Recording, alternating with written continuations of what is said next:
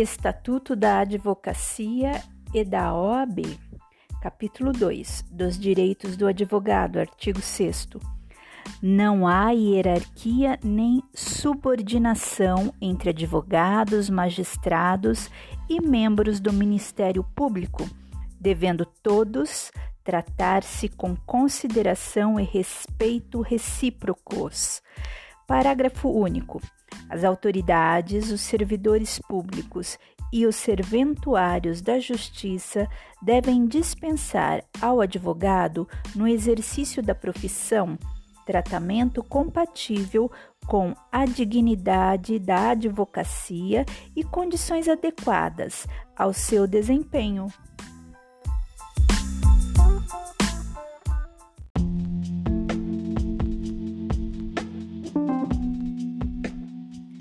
Capítulo 6 dos honorários advocatícios. Artigo 22. A prestação de serviço profissional assegura aos inscritos na OAB o direito aos honorários convencionados, aos fixados por arbitra arbitramento judicial e aos de sucumbência. Parágrafo 1. O advogado, quando indicado para patrocinar causa de juridicamente necessitado, no caso de impossibilidade da Defensoria Pública no local da prestação de serviço, tem direito aos honorários fixados pelo juiz, segundo tabela organizada pelo Conselho Seccional da OAB e pagos pelo Estado. Parágrafo 2. Na falta de estipulação ou de acordo, os honorários são fixados por arbitramento judicial em remuneração compatível com o trabalho e o valor econômico da questão, não podendo ser inferiores aos estabelecidos na tabela organizada pelo Conselho Seccional da OAB. Parágrafo 3 salvo estipulação em contrário um terço dos honorários é devido no início do serviço, outro terço até a decisão de primeira instância e o restante no final. Parágrafo 4. Se o advogado fizer juntar aos autos o seu contrato de honorários antes de expedir-se o mandado de levantamento ou precatório, o juiz deve determinar que eles sejam pagos diretamente, por dedução da quantia a ser recebida pelo constituinte, salvo se este provar que já os pagou. Parágrafo 5. O disposto neste artigo não se aplica quando se tratar de mandato outorgado por advogado para a defesa em processo oriundo do ato ou omissão praticada no exercício da profissão.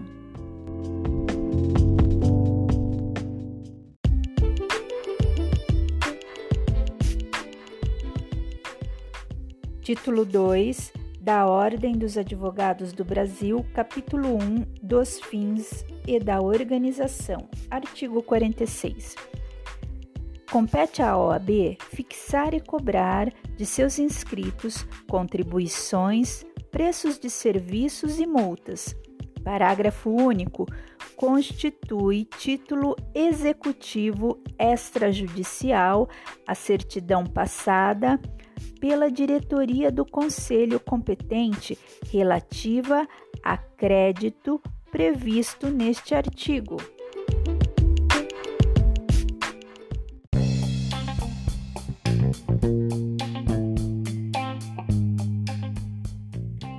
Capítulo 6 das eleições e dos mandatos.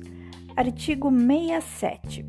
A eleição da diretoria do Conselho Federal, que tomará posse no dia 1 de fevereiro, obedecerá às seguintes regras. Inciso 1. Será admitido registro junto ao Conselho Federal de candidatura à presidência desde seis meses até um mês antes da eleição. Inciso 2.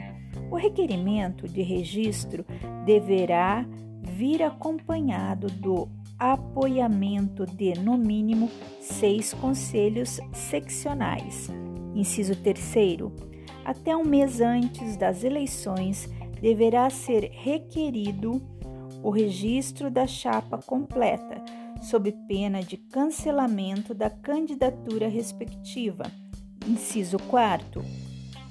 No dia 31 de janeiro do ano seguinte ao da eleição, o Conselho Federal elegerá em reunião presidida pelo conselheiro mais antigo por voto secreto e para mandato de três anos sua diretoria, que tomará posse no dia seguinte. Inciso 5 será considerada eleita a chapa que obtiver maioria simples dos votos dos conselheiros federais presente a metade mais um de seus membros. Parágrafo único. Com exceção do candidato a presidente, os demais integrantes da chapa deverão ser conselheiros federais eleitos.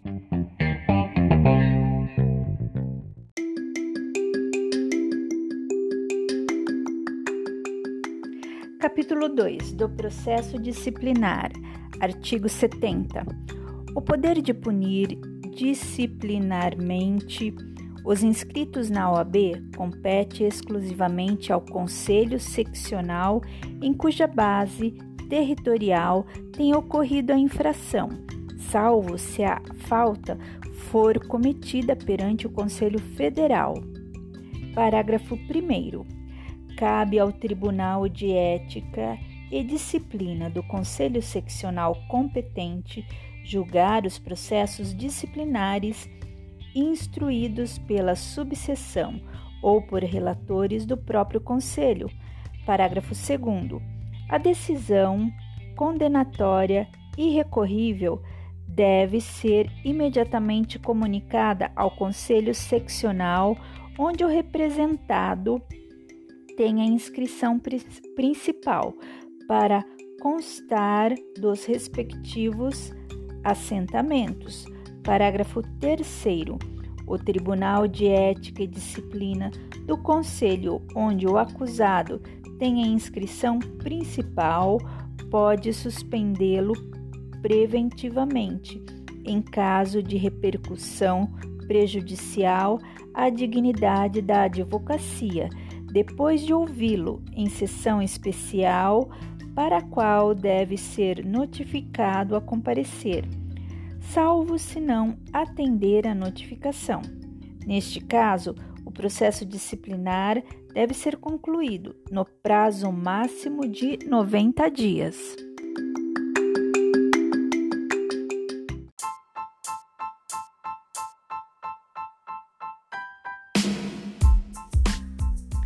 Regulamento Geral da OAB Título 1 da Advocacia, capítulo 1 da atividade de advocacia, seção 1 da atividade de advocacia em geral, artigo 1. A atividade de advocacia é exercida com observância da Lei número 8906 de 94, Estatuto. Deste Regulamento Geral do Código de Ética e Disciplina e dos provimentos.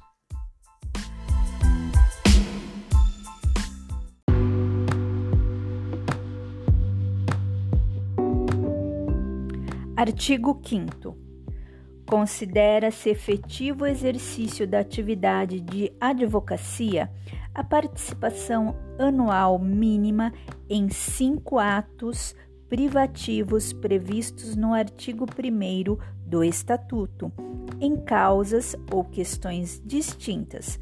Parágrafo único. A comprovação do efetivo exercício faz-se imediatamente. A. Certidão expedida por cartórios ou secretarias judiciais. B. Cópia autenticada de atos privativos. E C. Certidão expedida pelo órgão público, no qual o advogado exerça a função privativa do seu ofício, indicando os atos praticados.